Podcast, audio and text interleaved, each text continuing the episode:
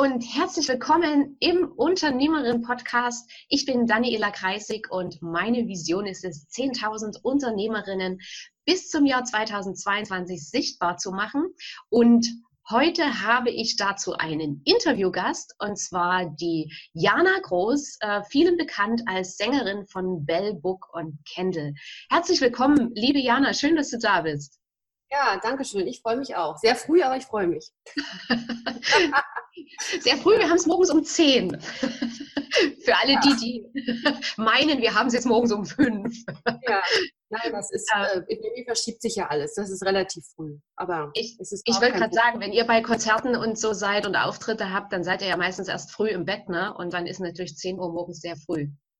Ja, aber das ist natürlich auch frei gewählt. Ich könnte ja auch dann direkt nach dem Konzert ins Bett fallen. Äh, Mache ich aber nicht, weil geht irgendwie nicht. Man ist noch so, man ist noch so aufgeregt und so. Aber jetzt ist alles gut. Ich habe geschlafen und ähm, ja, wir können uns unterhalten.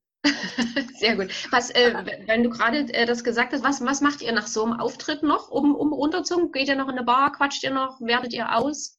Nee, Bar haben wir eigentlich nicht so gerne. Das hat sich ganz gut eingespielt bei uns wir sind so eher die Hotelhocker. Wir gehen gern dann, also erstmal sitzen wir natürlich an Ort und Stelle noch, äh, wo es passiert ist.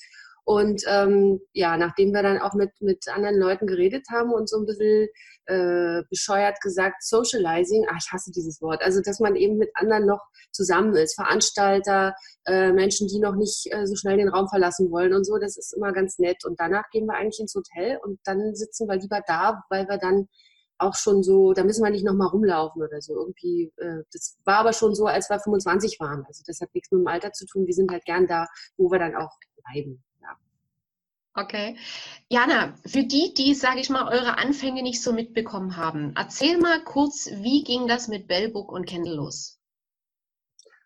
Äh, ja, meine Kollegen hatten vorher schon ähm, eine Band, die haben Musik gemacht, haben das auch sehr lange äh, praktiziert, dafür studieren müssen und so. Und äh, ich habe die kennengelernt, als ich 17 war. Das war äh, zu Hause bei uns. Wir kommen ja alle aus Friedrichshagen, also ein Ortsteil von Berlin.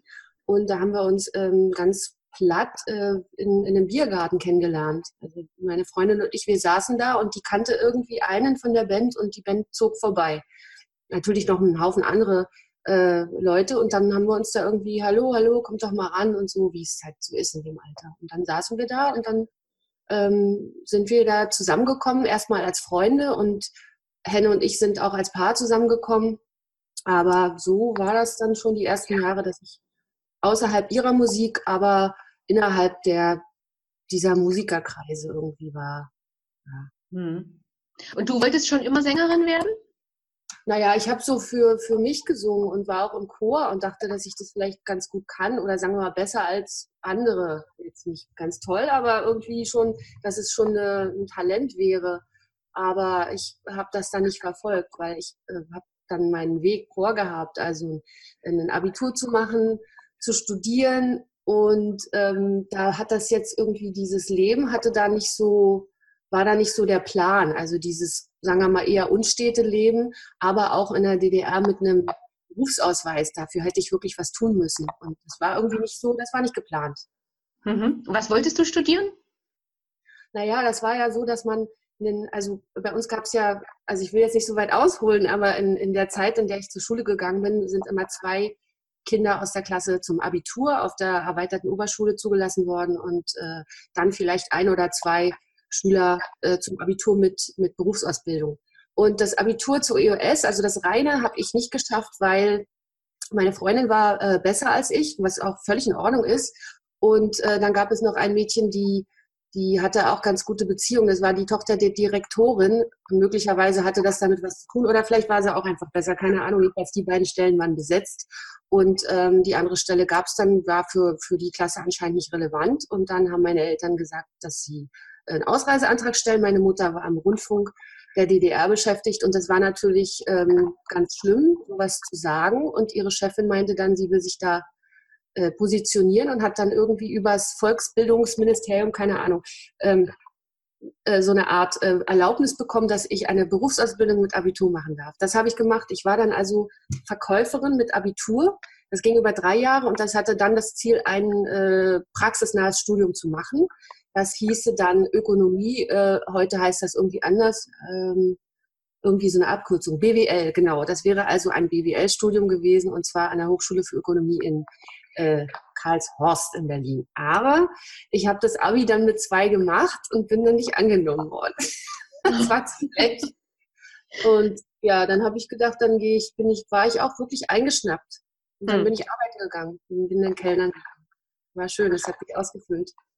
Ja, ähm, wenn wir gerade so bei, bei Studien und Abschlüssen und allem sind, ähm, du bist Sängerin und gerade Deutschland ist ja so dieses Land der Zertifikate und Abschlüsse und Zeugnisse. Eine musikalische Ausbildung hast du nicht. Nein. Dieses Thema begegnet mir jetzt auch oft in meinen Coachings, dass die äh, Frauen sagen, ich kann das noch nicht machen, ich brauche da noch fünf, sechs, sieben Zertifikate. Was ist dein Rat an Frauen, die loslegen wollen, genau wie du es gemacht hast, die loslegen wollen, aber meinen, ich brauche da noch ein Zertifikat? Also ich glaube da nicht dran an Zertifikate. Ich glaube immer an Quereinsteiger beziehungsweise an das, was man mit Leidenschaft macht. Und wenn man weiß, dass man zu etwas in der Lage ist und das auch noch wirklich gerne möchte, und das ist für mich der Haupt, das Hauptding. Also man muss sein Leben ja ähm, bestenfalls mit einem Partner verbringen, was sehr schön ist, aber die meiste Zeit geht eigentlich drauf zu arbeiten. Also ähm, beziehungsweise die Zeit mit etwas zu verbringen, was dich, was dich ernährt, was eine, was dich, ähm, was im Grunde genommen die Grundlagen, äh, dass, dass du leben kannst, dass du da sein kannst, äh, erfüllt. Aber äh, für mich in erster Linie, dass man, dass man das gut findet, was man macht. Also dass man äh, die Zeit möglichst schön verbringt und etwas macht, was einen, was einen glücklich macht, was einen ausfüllt. Na, vielleicht nicht glücklich, aber zufrieden. Und das ist, natürlich ist das der Beruf. Das ist das, was man täglich macht. Und dann zu warten oder zu, zu denken, dass man, dass man dazu nicht in der Lage ist, beziehungsweise, dass man dann irgendwie Zertifikate braucht, das ist schon, das, das ist, das ist absolut hinderlich. Und ich glaube, das, also daran glaube ich nicht. Ich habe in der DDR natürlich konnte man nur Musik machen und das war wirklich reglementiert, wenn man diesen Berufsausweis hatte und den hat man bekommen, wenn man ein Studium hatte. Muss jetzt nicht Hochschulstudium äh, gewesen sein, auch Fernstudien waren da äh, okay. Das hat mich eingeschränkt, das hat mich extrem eingeschüchtert und nachdem die Wende war, also für uns das, das eine Deutschland, also man konnte, man konnte frei, sich frei bewegen. Für mich war das wirklich wie ein Urknall, dass ich in dem Moment dachte, jetzt ist alles möglich und so ist es ja immer noch. Also es ist jetzt, äh, ist jetzt hier keine Diktatur, man kann machen und man kann sein, wer man will. Und dazu ist es nicht. Natürlich braucht man, braucht man verschiedene, äh, naja, man muss ja in der Lage sein, das zu tun. Aber dass das jetzt ein Schriftstück ist oder eine Handelskammer oder so, irgendjemand, der dir sagt, du musst jetzt erstmal hier Fragen beantworten, weiß ich nicht. Ich glaube, man kann sich immer irgendwie so äh, mit, mit dem Charme, den man in der Lage ist zu verbreiten, und das sind, glaube ich, die meisten Frauen, kann man sich so weit durchfummeln äh, oder, oder äh, vorwärts wagen, dass man, dass man das dann auch letztendlich hinkriegt, was man will. Daran glaube ich total. Also das ist das beste Beispiel, dass ich gesagt habe, ich singe jetzt ohne Ausbildung, ohne Ausweis und äh, ein Häkchen hinter. Absolut. Das mit mega Erfolg, ne? Ja, also mal so, mal so, aber im Grunde genommen können das vielleicht nicht so viele von sich sagen, dass sie zumindest einen Hit gehabt haben. Ja. Bleiben wir mal gleich beim Thema Erfolg. Ihr hattet ja die Chance äh, oder ihr seid mit Whitney Houston und mit Roxette aufgetreten. Wie, kann, wie ist es dazu gekommen? Wie kommt eine Band aus Berlin dazu, mit so einem Weltstar wie Whitney Houston aufzutreten? Naja, das sind Anfragen von den äh, Plattenfirmen, Agenturen, Managements, mit denen man arbeitet. Also es gibt ja natürlich ganz viele Leute, die dir den Weg so ein bisschen leichter machen, äh, ein bisschen aufräumen, dass man, dass man auch weiß, wo man hin muss und wann. Und ähm, das war, äh, glaube ich, direkt eine Anfrage der Plattenfirma damals. Ich kann mich nicht mehr genau erinnern. Es kommt einfach, irgendwann kommt immer irgendein Anruf und dann heißt es, könnt ihr äh, da und da hin und dann entscheiden wir, ob das für uns schön ist, ob wir uns das vorstellen können. Und dann äh, bei Whitney Houston und Roxette war das natürlich gleich klar. Also bei Andy, Andy hatte noch ein bisschen die Überlegung, ob das jetzt wirklich passt. Und, und gerade als äh, Support, also Vorband, hat man oft den Fall, dass die Menschen natürlich nicht wegen dir da sind, sondern wegen, der, wegen dem Hauptakt und dann mh, da Reaktionen kommen, die man jetzt nicht so toll findet und die einen vielleicht so ein bisschen runterziehen, verletzen sogar oder so. Und ich war aber der Meinung, dass wir, dass wir das absolut machen könnten. Da ist ja immer noch ganz froh, dass wir uns da so dass die Argumente, die ich hatte, gezählt haben. Und ich wollte das unbedingt wissen, wie das ist. Und dass das dann letztendlich äh, wunderbar funktioniert hat, ohne dass ein Ei oder eine Tomate geflogen kam, das war schon, das hat mir dann doch recht gegeben. Einfach wagen und nach vorne und ja, das war super. Ähm, ist das auch, sage ich mal, dein, dein Tipp so für Unternehmerinnen, wenn Herausforderungen kommen, wagen und annehmen? Also gerade Whitney Houston ist ja nur eine Riesennummer und ich kann mir vorstellen, dass es da auch ja, dass es da auch viele gegeben hätte, die gesagt haben, oh Gott, nee, das ist mir eine Nummer zu groß als Vorbild von Whitney Houston. Woher nimmst du das Selbstvertrauen? Beziehungsweise ist es das, dass du sagst, ihr Leute, wagt einfach, wenn die Chancen vor der Tür stehen, legt los.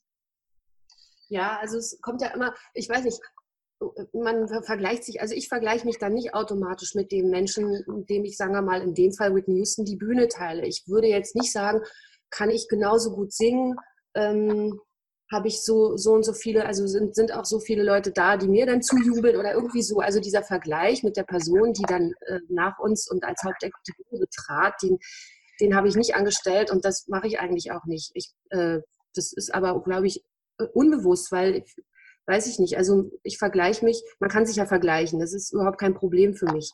Ähm, die Frage ist nur mit wem, ja. Wenn ich hier draußen rumfahre durch, ähm, durch die schöne, durch die schöne, äh, ja, hier durch, das, durch die Ortschaften am Mögelsee, dann kann ich mich natürlich vergleichen mit den Leuten, die total tolle Häuser haben und sagen, so ein Haus habe ich nicht. Aber ich kann mich auch vergleichen mit den Leuten, die in der Wohnung leben, beziehungsweise die gar kein Dach über dem Kopf haben, wovon es ja auch welche gibt. Ähm, das ist immer die Frage, mit wem vergleicht man sich. Aber in dem, in dem Fall mit Husten oder in dem Fall, man geht auf die Bühne und noch andere Bands sind da oder so, würde ich da jetzt nicht sagen, ich kann es nicht oder ich traue es mir nicht zu, weil die ist besser, äh, singt besser, schreibt bessere Songs oder so. Das ist für mich überhaupt der Punkt. Also daran habe ich ehrlich gesagt äh, nicht gedacht. Ja. Mhm. Also wäre dein, dein Tipp, ähm, vergleicht euch nicht, denkt da nicht dran, schaut einfach, passt es zu euch oder passt ja. es zu dir und wenn es passt, leg los und wenn es nicht ja. passt, nein.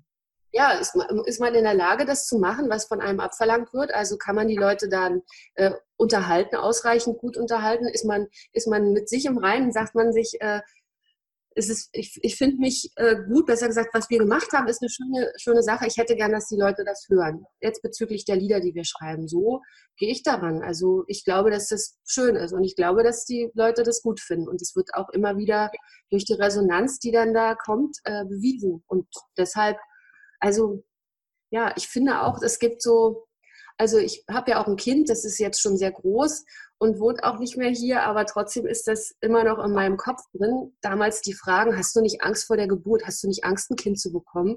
Und für mich zieht sich das durch mein Leben, dass ich denke, nee, weil das ist eine Sache, die abläuft. Das ist eine Schwangerschaft und die läuft ab. Die geht zu dem Punkt, dass das Kind jetzt da ist. Und da, da habe ich keinen Einfluss drauf, beziehungsweise es ist, wie es ist. Ich kann mich gut äh, ernähren und kann irgendwie gesund bleiben und so, dass das alles, äh, sagen wir mal, unproblematisch abläuft, aber es läuft ab. Und so mhm. ist es eigentlich dann, ich habe mit 21 Kind bekommen und alles, was danach kam, ähm, ist in meinem Kopf gewesen. Also ist, ist diese selbe Strategie war dann in meinem Kopf, dass es irgendwie äh, abläuft und dann gucken wir mal. Ja, jetzt habt ihr ja mit, mit Rescue Me relativ schnell einen, einen Riesenhit gelandet. Gab es einen Plan B, wenn das nicht funktioniert hätte? Und wenn ja, wie sah der aus? Also in dem Moment, in dem wir da gearbeitet haben, das waren drei Jahre, die wir also fast jeden Morgen in unser Studio gegangen sind. Das war ganz klein und ganz, ganz oll, aber wir sind zu einem Arbeitsplatz gegangen und haben Songs geschrieben. In dem Moment ging es nur in die Richtung, äh, das wird dann irgendwann rauskommen und das ist äh, sehr, sehr schön, was wir machen. Also man merkt ja relativ schnell, ob das, ob man selber da irgendwie begeistert ist, ob einer das irgendwie anzeckt. Und wenn wir waren ja zu dritt, das das war dann schon ganz schön schnell klar. Wir machen Englisch und das wird äh, ganz toll. Und dann haben wir einfach weitergemacht. So richtig Plan B gab es da nicht. Wir haben ja alle nebenbei noch Jobs gehabt, um uns zu finanzieren, unser, unser Leben zu bestreiten. Aber mh, hm, also eine Alternative war da eigentlich nicht. Eigentlich war klar, wir müssen raus. ja. Okay, und jetzt habt ihr ja ähm, auch viele Preise und Auszeichnungen äh, gewonnen und habt natürlich viele Fans. Und wer viele Fans hat, hat natürlich auch Kritiker. Und das ist ja, ja, gerade auch so ein Thema beim Thema Sichtbarkeit. Wie gehe ich mit denen um, die mich halt nicht so mögen, auf deren Radar ich aber irgendwie ungewollt auch erscheine? Wie gehst du mit Kritikern um?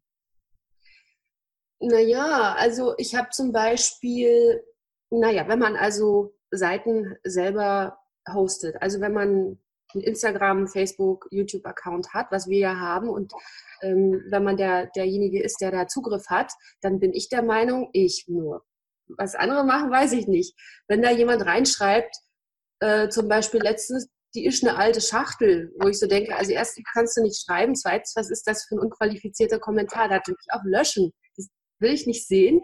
Und ich mag auch nicht, wenn Leute sich dann auf, einer, auf einem Niveau von einem Kindergartenkind über jemanden unterhalten, der, ähm, also über uns unterhalten. Wir machen Musik und wir, wir haben da irgendwie das Ziel, äh, Menschen zu erfreuen, uns zu erfreuen. Es macht uns Spaß. Wir bestreiten damit unser Leben.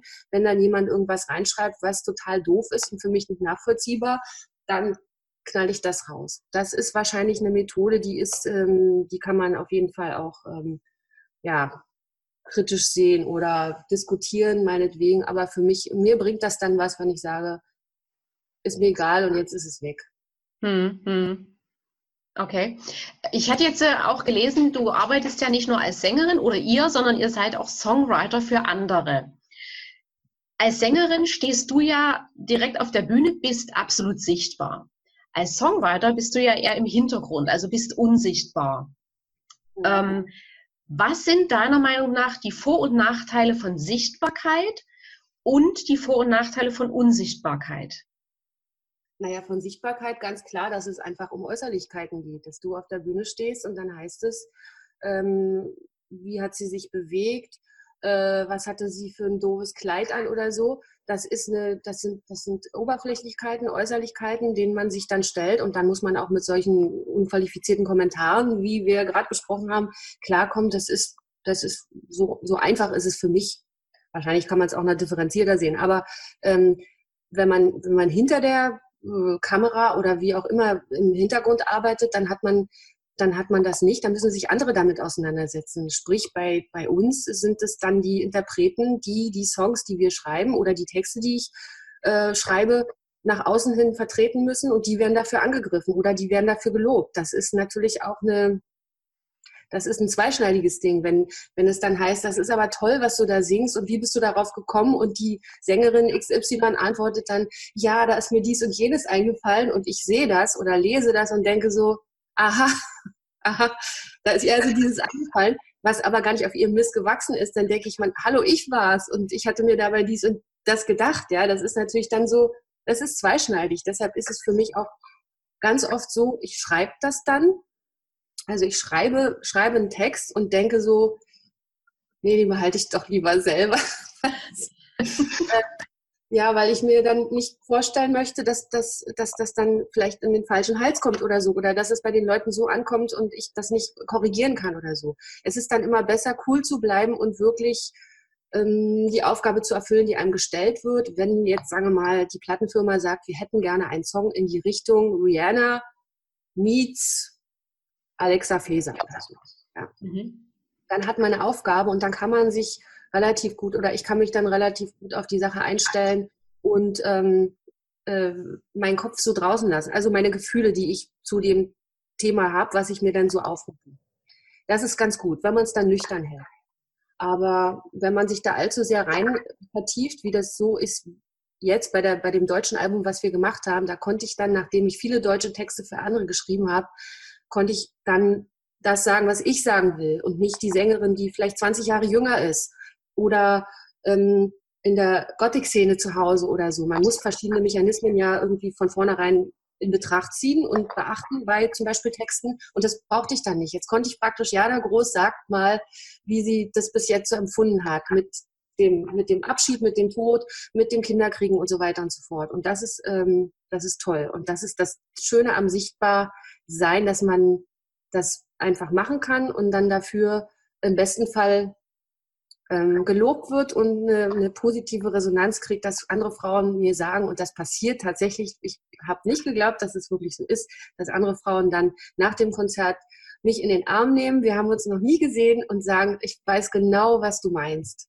Das ist total Ach, toll. Und das ist ja, also natürlich das Schöne daran und deshalb habe ich mich eigentlich auch mehr für das, für das Sichtbare entschieden. Hm. Ja. Apropos entschieden, ihr habt ja früher Englisch gesungen, jetzt hast du es auch gerade äh, angedeutet, ihr singt jetzt Deutsch. Ja. War das auch die Intention dahinter, dass du gesagt hast, jetzt, jetzt kann ich das selber mal in meiner Sprache rüberbringen oder wie kam es dazu? Naja, es war in erster Linie eine Frage der Herausforderung, weil wir haben ja letztendlich das äh, Album 2018 gemacht, das heißt also äh, 16, 17 angefangen zu schreiben das muss man sich mal überlegen. Das sind ja 20 Jahre nachdem wir den Hit hatten und 23 Jahre nach Bandgründung. Wir haben also sieben Alben gemacht bis dahin. Einfach eine Herausforderung zu haben, die mal anders ist und nicht, nicht Schema F, aber nach demselben Prinzip abläuft, wie wir sonst auch Songs schreiben. Das war auf jeden Fall eine tolle Sache. Und ich wollte das versuchen. Meine Kollegen haben gesagt, dass da ich die Texte mache, äh, muss ich das entscheiden die beiden machen die Musik so, wie sie es, wie sie es, wie sie es immer machen, natürlich mit verschiedenen Inspirationen und auch anderen Räumen und äh, überhaupt einer Herangehensweise, die sich durch, die, durch den Ort, an dem man schreibt, auch ändern kann. Aber in erster Linie Musik ist Musik. Und die Komposition ist so, wie sie aus den beiden rauskommt. Und ähm, die Texte sind dann eben wirklich durch die Sprache ähm, echt ein Unterschied gewesen für mich. Und in der Arbeitsweise war das auf jeden Fall auch so. Das war das erste Mal, dass ich in so langer Zeit einen also drei Texte geschrieben habe, die, die liegen dann hier so neben mir und dann ähm, sind die Texte fertig. Und dann muss ich mir dazu eine Linie ausdenken, wie ich die singe. Und das habe ich noch nie gemacht vorher. Vorher kam immer die Komposition und allein die Arbeitsweise zu wechseln war für mich eine absolute äh, das war ein Tor, was aufging. Das war wirklich, ähm, war, war toll. Und ich habe mir das erhofft, dass es so ist und äh, genauso ist es passiert. Was letztendlich rauskommt, wie viele Leute das erreicht, ob es ähm, Männer, Frauen oder so, das ist einfach erstmal egal. Aber das ist, dass es funktioniert hat für mich, das war ein absoluter, ein absoluter Befreiungsschlag irgendwie.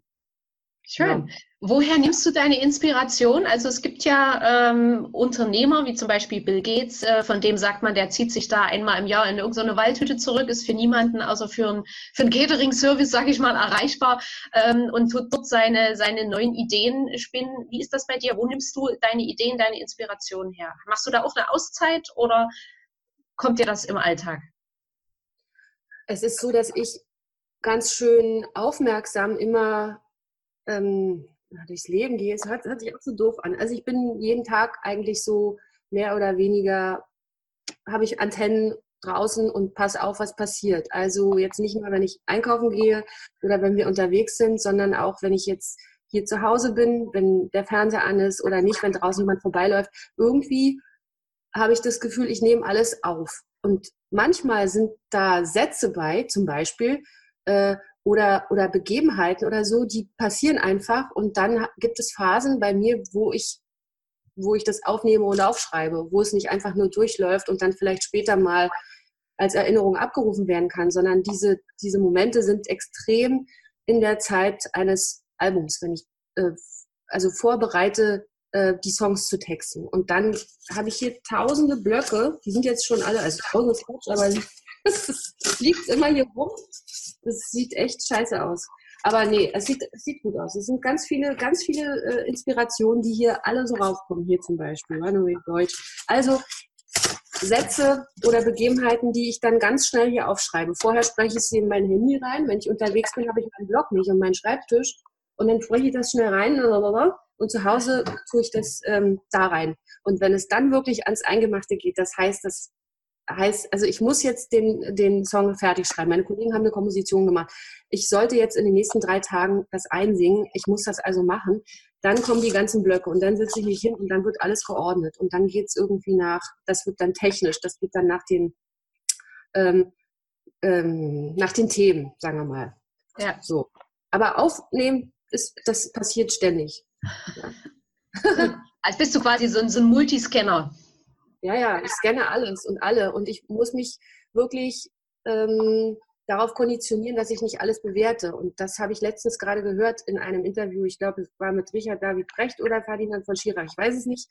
Ähm, da hieß es, einfach mal aufnehmen und nicht alles bewerten. Und das äh, mache ich sehr gerne und ich beobachte das auch an meinen, an meinen Mitmenschen und manchmal ist das nicht gut, glaube ich, mittlerweile. Weil wenn man es ausgesprochen hat, dann ist es auch nicht mehr rücknehmbar oder es ist, wird, dann, wird dann schwierig. Und ähm, das reicht nur, wenn, wenn jemand den Raum betritt, du sitzt mit deiner Freundin da und der hat eine komische Hose an, dass man dann sagt, na guck doch mal die Hose an oder so. Ja. Und da muss ich mich echt konditionieren zu, zu denken, der hat eine komische Hose an, aber ich sage das jetzt einfach nicht. Und irgendwie bin ich dann etwas, ich komme mir, komm mir dann etwas ähm, gechillter vor, also etwas weiser und äh, älter oder also im, im positiven Sinne älter, komme ich mir dann vor. Das finde ich ja. ganz gut. Versuche ich gerade ja. irgendwie zu testen. auch man ist sicherlich dann auch entspannter. Also ich, ich mache das schon eine ganze Weile und man, man ist auch entspannter, weil man sich damit gar nicht mehr beschäftigt. Ja man, es kommt kurz der Gedanke, so eine komische Hose. Und dann, aber okay, es ist seine Sache. Ne? Wenn er sie schön findet, ist ja schick. Und sofort hat man wieder den Fokus auf eine andere Sache. Und das ist... Genau, und das Ding ist dann, wenn er sie schön findet, allein diese, dieser Gedanke in meinem Kopf, na lass ihn doch, wenn er sie schön findet, warum muss ich das jetzt thematisieren, weil ich finde das jetzt komisch oder so, ähm, das, das, ist, das ist so schön, wenn man einfach das, das so sein lässt, wie es ist. Und dann fühlt man sich, also ich fühle mich dann irgendwie besser, wenn ich nicht alles da, da, da, da, da, mein, mein Freund sagt immer, ich soll nicht so viel rumtottern. Und ähm, das versuche ich wirklich zum, also, zu, zu lassen jetzt. Ja, ist gut. Ja, cool. Ähm, Jana, kommen wir mal zum Thema Fans. Ähm, im, Im Business- und Künstlerbereich, nee, im Musik- und Künstlerbereich ist es ja äh, schon seit Jahrzehnten Fans, ne, sind im Prinzip die, äh, die Währung. Und Fans sind eine Macht. Wie bitte? Fans sind eine Macht. Fans sind eine Macht, genau. Und in Zeiten von Social Media ist es ja auch im Businessbereich für Unternehmen immer wichtiger, möglichst viele Fans, möglichst viele Follower zu haben. Du bist ja jetzt seit 23 Jahren, hast du vorhin gesagt, oder sagen wir mal seit 20 Jahren, weil die ersten drei Jahre war er ja äh, noch im Studio, da kannte euch ja noch äh, kaum jemand, aber seit 20 Jahren ähm, hast du mit Fans äh, zu tun. Was ist dein Tipp? Wie baut man Fans auf? Hm, also ich habe, ähm, ich weiß nicht, ich habe da glaube ich nicht so eine richtige, ja, ich äh, gehe einfach ganz normal mit Menschen um. Es ist manchmal befremdlich, wenn man merkt, wie, was es für Fans gibt. Das ist aber nicht so, dass ich das jetzt bei uns beobachte. Das ist oft so, wenn man Fernsehsendungen hat, ja, dass dann auch letztens gerade ein öffentlicher Marktplatz. Abends wurde eine Live-Sendung gemacht. Da stehen halt schon früh, wenn du da anreist, um dann Stellprobe zu machen und so weiter und so fort, da stehen dann schon Menschen vor der Bühne. Und ähm, das, das ist für mich manchmal so ein bisschen befremdlich, das zu sehen, wie viel Mühe und wie viel Zeit man sich macht, ähm, Bands oder Künstlern hinterher zu reisen. Aber ich denke da irgendwie nicht so, ich weiß auch nicht, ich denke da nicht so drüber nach, dass das sind jetzt die und das bin ich Mhm. Ich weiß, sie sind da und, und ich äh, sehe, dass sie sehr früh da sind und dass sie viel Zeit verbrauchen dafür. Das ist das, was, was mir dann auffällt. Ich kann das irgendwie nicht so sehen, ja, toll, dass ihr da seid äh, und jetzt bleibt, wartet mal noch bis abends hier und ihr müsst auch nicht essen und trinken. Hauptsache, ihr seid dann da. Irgendwie ist das, ist, ist mir das irgendwie, das ist mir so doof. Ich, ich, ich sehe das und ich denke, oh Gott, ihr Arme, ihr müsst jetzt noch eine Weile stehen. So. Ja. Und Ja, also wir, wir, haben, wir haben auch ganz viele Fans, aber nicht in Form von krassen Begebenheiten, dass man denkt, ich weiß nicht, wie ich damit umgehen soll, sondern das sind ähm, auch schon immer Menschen in unserem Alter gewesen. Wir haben ja relativ spät angefangen, oder besser gesagt, mit Mitte 20 ist ja, ist ja heutzutage spät, wenn man das mal jetzt auf andere Künstler bezieht, die natürlich jetzt schon sehr erfolgreich sind im Alter von 14, 15 und so. Und deshalb, waren, also die Fans waren in unserem Alter. Mhm. Und die sind gewachsen und neue sind dazugekommen, aber das ist immer so eine, so eine Range von, weiß ich nicht, 30 bis Open End, ja. ja. Da ist man vielleicht auch nicht mehr so verrückt, dass man sich dann mit dem Schlafsack vor die Bühne legt oder vor die Tür legt oder so. Deshalb ähm, weiß ich nicht, wie man mit so was, mit solchen Begebenheiten dann umgehen sollte oder wie ich das machen würde. Das kann ich nicht sagen. Also für mich sind es Menschen, die sind da, wir sind da, wir können unser Beruf machen, weil die da sind. Ja, Okay. Und ähm, gibt es Sachen, wo du sagst, okay, diese Fehler sollte man vermeiden im Umgang mit Fans oder Followern? Fehler? Hm, na, man sollte jetzt nicht seine Telefonnummer rausgeben. ja. Manchmal fällt einem das auf die Füße. ähm, Ich habe das einmal gemacht und zwar nicht meine eigene Telefonnummer, sondern ganz gemein die Telefonnummer von unserem Bassisten hm, habe ich rausgegeben an einen, hm, ich glaube, es war ein Spanier. Also der hat dann wirklich nicht mehr aufgehört äh, anzurufen und hatte dann auch ähm, rausbekommen, wo, wo mein äh, Kollege wohnt. Und der war dann wirklich sehr, sehr schwer wieder abzuwimmeln. Das tat mhm. mir im Nachhinein leid. Aber das sind ja Binsenweisheiten, das, das weiß man ja im Grunde genommen, dass man jetzt so private Informationen oder so äh, vielleicht nur an Menschen gibt, die man wirklich einschätzen kann. Ansonsten ja. bin ich da, glaube ich, ein schlechter Ratgeber, wie man mit anderen umgeht. Also nicht mit anderen Menschen, sondern mit Fans. Mhm. Eine Frage, die mir jetzt noch spontan kommt, weil wir eben gerade so beim Thema Fans und Social Media sind. Ähm, hast du für dich ähm, so Grenzen, wo du sagst, okay, so und so viel kann man von meinem Privatleben sehen und äh, das gibt's nicht? Oder bist du da wie manche, äh, ne, die zeigen ihre Kinder im Internet, die zeigen ihr Haus, ihre Wohnung von innen? Hast du da für dich bewusste Grenzen oder entscheidest du jedes Mal neu? Ja, ich, es ist schon wirklich eine Bauchentscheidung. Das ist vielleicht auch nicht immer klug, aber ähm, ich glaube, das ist, es ist schon alles gut so, wie, wie ich das mache. Dann kann ich es auch vertreten. Vielleicht werde ich auch hinterher irgendwann mal denken, warum hast du das jetzt gemacht oder das war ja ziemlich blöd von dir. Das ist bis jetzt noch nicht passiert. Das liegt aber wahrscheinlich auch so ein bisschen an meiner Faulheit, dass ich jetzt nicht wirklich, wenn ich ein tolles Essen habe vor mir, dass ich das jetzt poste. Ich denke manchmal, das ist aber toll, ah, da will ich mal ein Foto machen und, und dann der nächste Gedanke ist, und wen sollte das jetzt interessieren? Ja, ich freue mich jetzt gerade dran, dann freuen sich noch drei andere, aber das, das hat für mich jetzt keinen Mehrwert. Also im Endeffekt ist es Quatsch. Aber ich, ich verstehe das. Mein Sohn ist 28, der, der postet wirklich viel und der macht auch sehr viel Quatsch und es gibt Leute, glaube ich, natürlich auch eher in seinem Alter, die den Quatsch auch total toll finden. Und ich als Mami finde es auch toll zu sehen, was er macht, jeden Tag von früh bis spät. Ich weiß, also er ist sozusagen weiterhin unter meiner Kontrolle und weiß auch, ob er jetzt gesund ist, ob er sich bewegt und so. Ähm, und das ist auch okay. Das muss jeder für sich entscheiden. Auch, auch äh, wirklich große Stars, die ihre Kinder filmen oder ihre Häuser oder so, das ist für mich, weiß ich nicht, würde ich nicht verurteilen. Es ist mir eigentlich wurscht. Wenn ich das selber interessant finde und guck's mir an, dann habe ich auch was davon und dann freue ich mich, dass die so freigebig sind und offenherzig und so.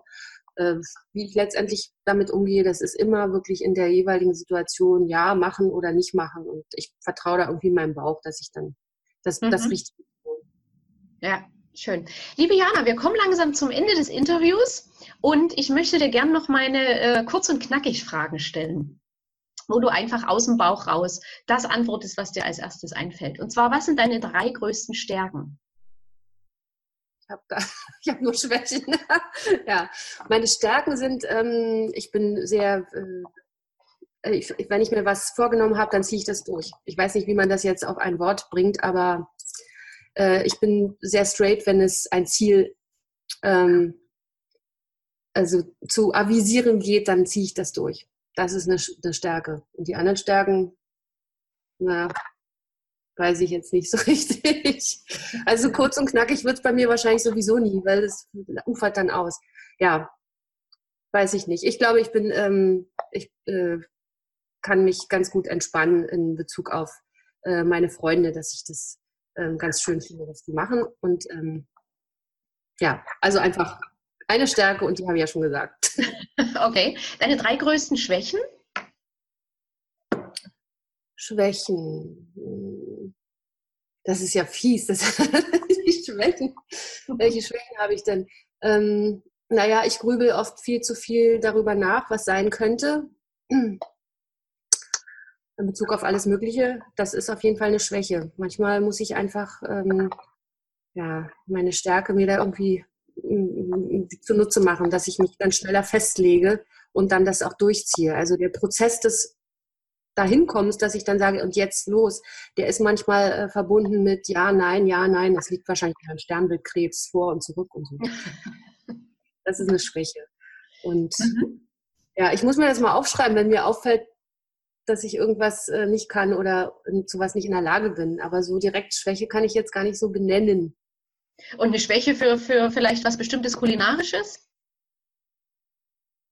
Och, naja, ich habe eine Schwäche für, für alles. Ich finde immer, die Dosis macht das Gift. Also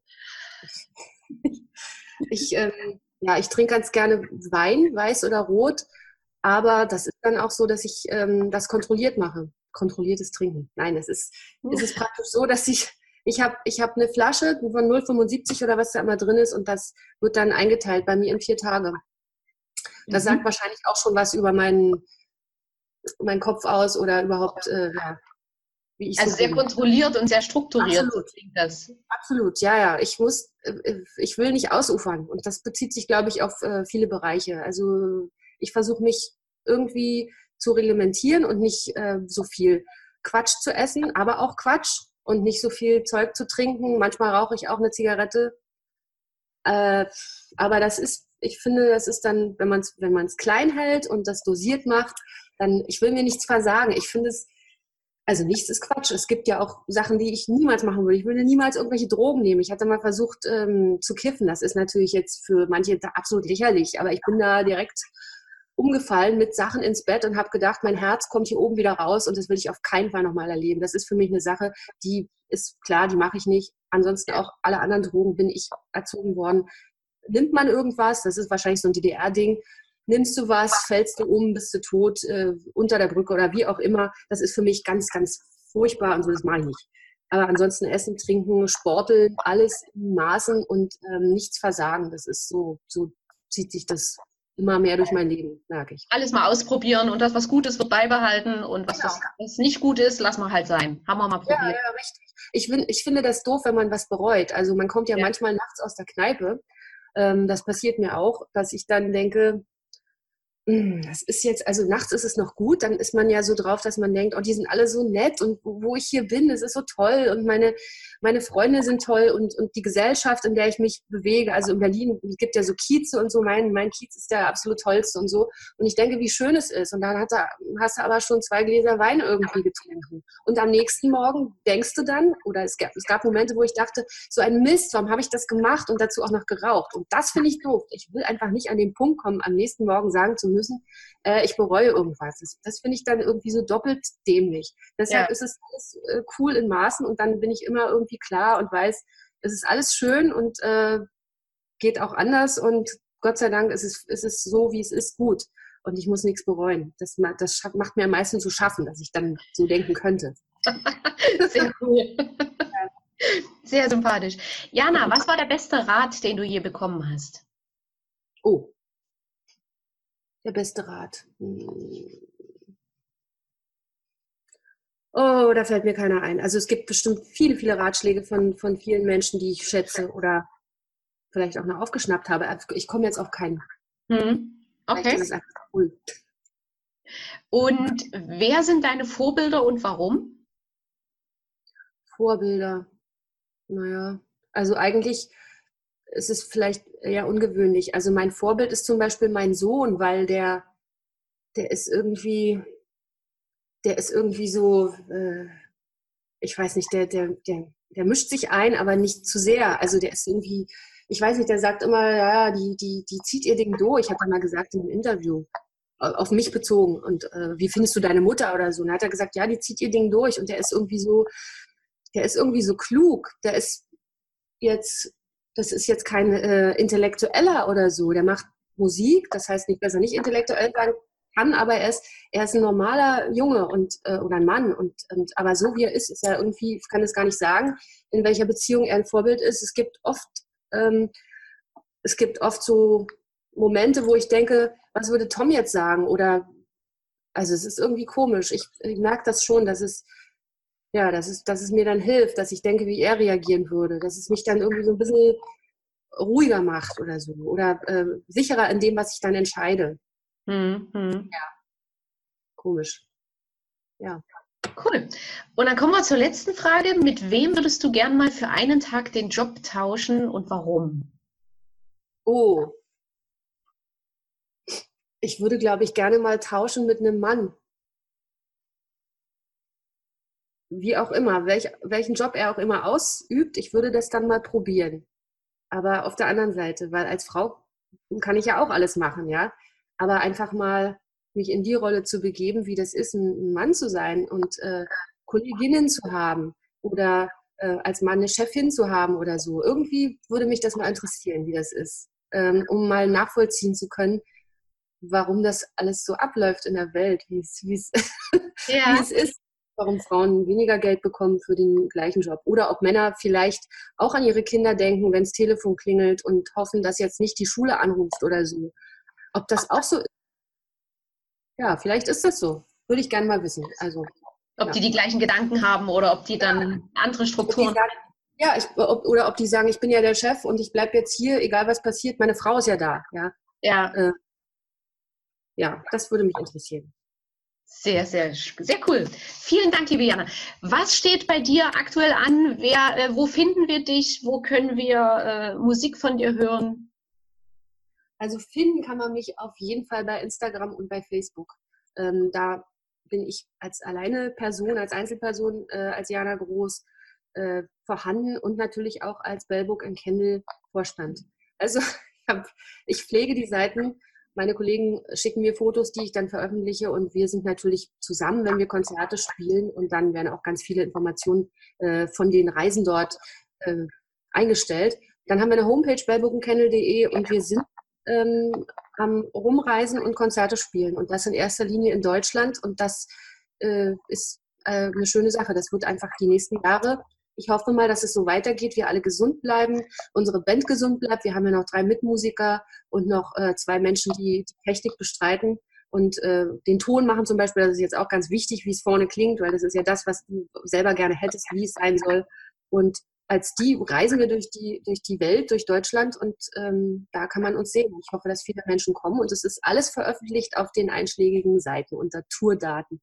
Ja, ich, ich würde mich freuen, wenn jemand an, dann auch direkt auf mich zukommt ähm, und sagt, was er, was er gut findet. Und wenn er was schlecht findet, dann muss er das gut verpacken und dann kann er das auch machen. sehr schön. Ein sehr schönes Schlusswort. Vielen, vielen Dank für das großartige Interview. Ich wünsche euch noch ganz, ganz viel Erfolg und alles Liebe für Dankeschön. deinen und für euren weiteren Weg als Band. Ja, danke schön. Vielen Dank. Sehr gern. Ja, und wenn dir dieses Interview gefallen hat, dann abonniere gern meinen Kanal, schreib ein Like drunter, schreib ein tolles Kommentar drunter, ein positives oder ein gut verpacktes, wie Diana gerade gesagt hat. Und dann, ja, bis zum nächsten Interview und bis bald. Tschüss.